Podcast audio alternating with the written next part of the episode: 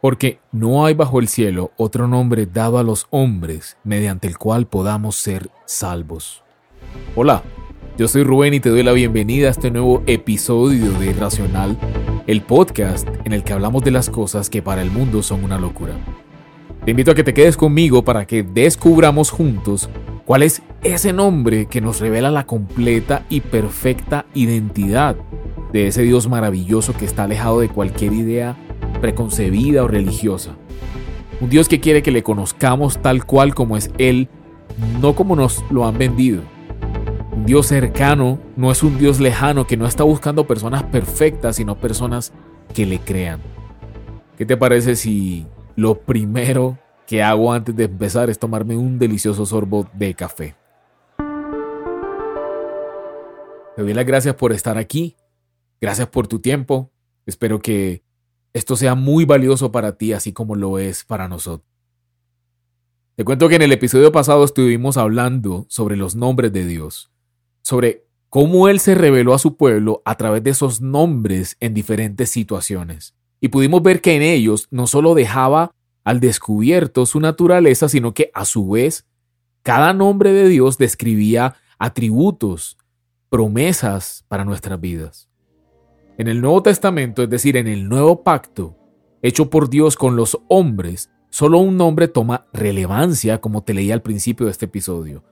No porque los demás nombres de Dios pierdan alguna vigencia, algún sentido o poder, sino porque hay un solo nombre que reúne plenamente la gloria y la justicia de Dios. Y eso lo determinó Él mismo.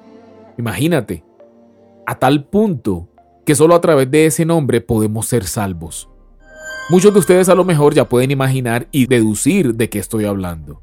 Pero te propongo que, aunque sepas de qué te estoy hablando, no nos adelantemos, no pensemos que a lo mejor ya lo sabemos todo, sino que más bien abramos el corazón como niños para conocer el significado que existe más allá de este nombre que está por encima de todo nombre. Y es un buen momento para recordarte que hay poder en creer correctamente. Si alguna vez un nombre tuvo importancia, es el nombre de Jesús. La palabra de Dios dice que Jesús ha recibido un nombre que es sobre todo nombre, para que en el nombre de Jesús se doble toda rodilla de lo que están en los cielos y en la tierra y debajo de la tierra. Eso lo encuentras en Filipenses capítulo 2 versículos del 9 al 10. Entonces me pregunto, y no sé si alguna vez te lo hayas preguntado tú también, ¿Por qué es tan poderoso el nombre de nuestro Señor?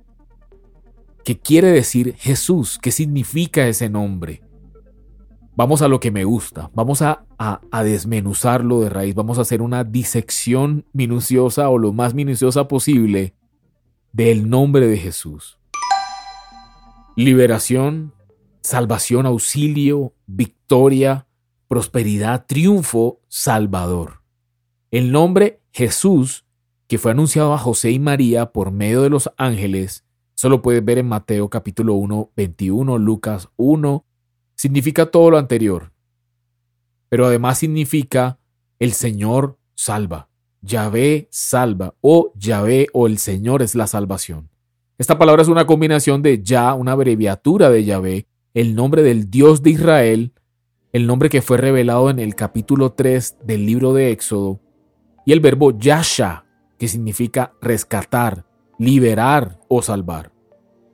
En el muy popular Salmo 91, los versículos del 14 al 16 podemos leer, y este es el mismo Dios hablando. Yo lo libraré porque Él se acoge a mí.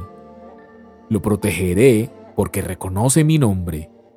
Él me invocará y yo le responderé, estaré con Él. En momentos de angustia lo libraré y lo llenaré de honores lo colmaré con muchos años de vida y le haré gozar de mi salvación. Cuando nos fuimos a estudiar este texto en el original hebreo, esa palabra final, salvación, es Yeshua. Y aquí podemos ver una relación completamente directa de concepto. Y ya viendo lo que significa el nombre, pues realmente lo que estamos encontrándonos es con el nombre de Jesús revelado del Antiguo Testamento. Todo esto para decirte que aunque muchas religiones digan que Jesús fue simplemente un profeta o una persona tipo Sor Teresa de Calcuta que pasó por la tierra haciendo obras benéficas y mostrándonos el camino de la humildad. Realmente Jesús es Dios. Dios que salva y te recuerdo, hay poder en creer correctamente.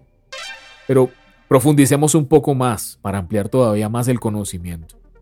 En el libro de Gálatas, o en la carta a los Gálatas, capítulo 4, versículos del 4 al 5 dice, Pero cuando vino el cumplimiento del tiempo, Dios envió a su Hijo nacido de mujer y nacido bajo la ley para que redimiese a los que estaban bajo la ley, a fin de que recibiéramos la adopción de hijos. Dios envió a Jesús para salvarnos. El significado de este nombre Jesús, que ya te dije el Señor salva, revela su misión, liberar y salvar. Y revela también su identidad como Salvador del mundo. Al mismo tiempo, el carácter común del nombre de Jesús subraya su humanidad, su humildad, su cercanía. El Hijo de Dios se despojó de su gloria para convertirse en un hombre humilde. El nombre de Jesús es muy importante por su significado y por quién representa. Hay poder y autoridad en la persona de Cristo Jesús. Y por supuesto, como vimos en el episodio anterior, la persona es designada por el nombre. Claro que hay autoridad, lo que dice la Biblia es que ese es el nombre por el cual se va a arrodillar todo el que está debajo de la tierra, en la tierra y en los cielos. Más que con otros nombres asociamos el nombre de Jesús con su carácter distintivo, su calidad, su obra, como se ve en las siguientes verdades bíblicas. Por ejemplo, volviendo a la cita bíblica del principio de este episodio en Hechos capítulo 4 versículos del 11 al 12 leemos que la salvación única y exclusivamente es en el nombre de Jesús. Y dice así, este Jesús es la piedra reprobada por vosotros los edificadores, la cual ha venido a ser la cabeza del ángulo. Y en ningún otro hay salvación porque no hay otro nombre bajo el cielo dado a los hombres en que podamos ser salvos. También podemos leer Juan capítulo 14, capítulo 20, en Hechos capítulo 2, en Joel capítulo 2, en Primera de Corintios capítulo 6, para ver esta verdad de manera reiterativa, también en la, en la primera carta de Juan en el capítulo 2. Es un único nombre dado a los hombres en el cual hay salvación. Por otro lado, en Hechos capítulo 10, versículo 43, leemos que el perdón de los pecados se recibe en el nombre de Jesús, diciendo lo siguiente. De esto dan testimonio todos los profetas que todos los que en Él creyeren recibirán perdón de pecados por su nombre. Los creyentes somos bautizados en el nombre de Jesús. En Hechos capítulo 2, versículo 38, Pedro les dijo, arrepiéntanse y bautícense cada uno de ustedes en el nombre de Jesucristo para perdón de los pecados y recibirán el don del Espíritu Santo. Esto también lo encuentras en Mateo capítulo 28, en Hechos 8, en Hechos 15, 10, 19, muchos capítulos, es una verdad que se repite, una verdad reiterativa. Las sanidades y los milagros se realizaban en el nombre de Jesús. Hechos capítulo 3, versículo 16 dice lo siguiente. Y por la fe en su nombre, a este que vosotros veis y conocéis, le ha confirmado su nombre y la fe que es por él, ha dado a este esta completa sanidad en presencia de todos vosotros. Jesús enseña a los creyentes a orar en su nombre, es decir, a orar en su autoridad. El tipo de oración que él haría sería algo como, y todo lo que le pidan al Padre en mi nombre, lo haré para que el Padre sea glorificado en el Hijo. Si algo piden en mi nombre, yo lo haré. Eso está en Juan capítulo 14. Y aquí hago una pausa para reflexionar contigo en voz alta después de leer todas estas verdades ¿por qué habría yo de creer en un Dios diferente? Es decir, ¿quién más ha hecho lo que Él hizo? ¿Quién más salva? ¿Quién más perdona los pecados? ¿Quién más murió en la cruz por mí? Nadie, solo Jesús. Aún Buda al final dijo, cuando terminó su, digamos, su carrera en la tierra, dijo, busquen la verdad. Pero Jesús dijo, yo soy la verdad. Esa es la importancia de creer correctamente. ¿Cómo vamos a poner a otro Dios por encima de quien murió por nosotros, por encima de Jesús, quien es el mismo Dios? Cuando estudiamos la palabra de Dios, en realidad nos damos cuenta que toda la Biblia, desde la primera palabra hasta la última, gira en torno a Jesús. La Biblia, desde el principio de los tiempos, menciona a Jesús, no por su nombre, porque ya vimos que este era un nombre que estaba oculto, pero efectivamente hace alusión a ese Mesías, a ese escogido, desde siempre. Y te lo voy a demostrar esperando que esto nos permita a los dos ver su grandeza y el poder de abrir el corazón para reconocerlo como tu único y suficiente Salvador.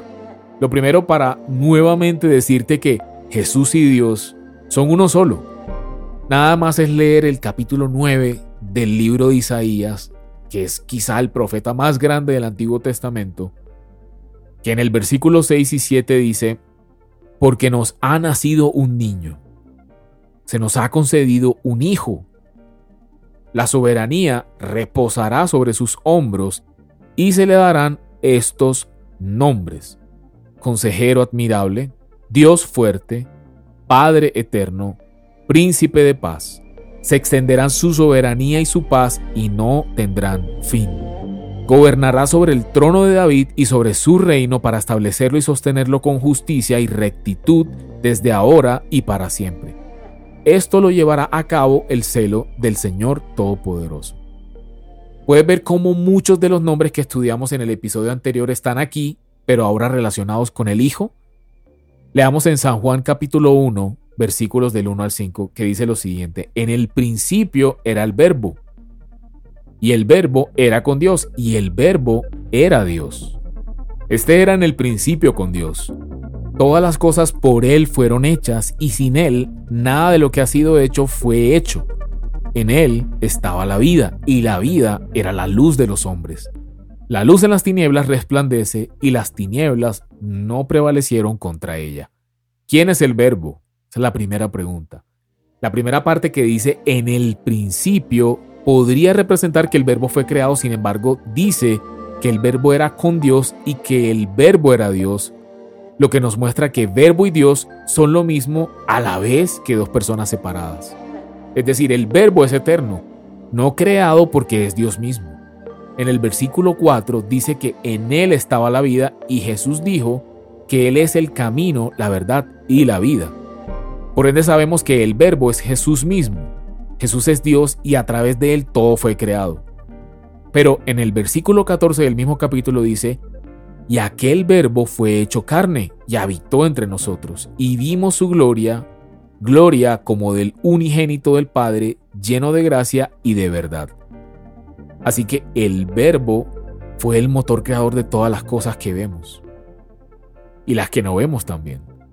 Pensemos por un momento en lo que el apóstol Pablo en Colosenses capítulo 1 versículo 15 dijo refiriéndose a Jesús, diciendo, Él es la imagen del Dios invisible el primogénito de toda creación, porque en Él fueron creadas todas las cosas, las que hay en los cielos, que hay en la tierra, visibles e invisibles, sean tronos, sean dominios, sean principados, sean potestades. Todo fue creado por medio de Él y para Él. Y Él es antes de todas las cosas y todas las cosas en Él subsisten. En este punto yo te digo, Jesús es absolutamente todo. Porque cuando dice que no solamente que por Él fueron creadas todas las cosas, sino que todas las cosas por Él subsisten, quiere decir que aún el planeta Tierra subsiste. El espacio, las estrellas, los planetas, las galaxias subsisten, la naturaleza, todo subsiste por Él. Por eso es que esta temporada la llamamos Mírame fijamente, porque cuando crees correctamente en quién es Jesús y lo ves únicamente a Él tal y como realmente es, todas nuestras preocupaciones, dolencias, enfermedades, frustraciones, todo lo demás, simplemente se desvanece, desaparece. Y de esto vamos a hablar en el siguiente episodio. Hoy hay una invitación especialmente dirigida a ti y se encuentra en Apocalipsis capítulo 3 versículo 20. Jesús dice, He aquí, yo estoy a la puerta y llamo. Si alguno oye mi voz y abre la puerta, entraré a él y cenaré con él y él conmigo. Esta invitación está firmada por Jesús, el más bello de los nombres del Señor. Jesús, que significa el Señor es salvación, es el nombre que es sobre todo nombre. El único nombre por medio del cual los hombres pueden ser salvos, el nombre del Rey de Reyes. Y ese Rey te invita a que le abramos la puerta, a que le abras tu corazón. Él te está buscando, Él mismo está llamando a tu puerta. Jesús es quien salva. Él te salva del poder del pecado, también de todas las angustias. Él es tu fiel amigo. Él está aquí, Él está ahora. Tú puedes abrirle la puerta, recibirle, tú le puedes hablar, acercarte a Él, le puedes confiar tus miedos, tus preocupaciones, tus alegrías, tus sueños, tus esperanzas. Tú le puedes contar absolutamente todo. Por eso, si no has aceptado a Jesús como Salvador, quiero que tengas la oportunidad de, de hacerlo en este momento conmigo, repitiendo esta sencillísima oración. Algunas personas pueden pensar que, que esto es como algo mágico.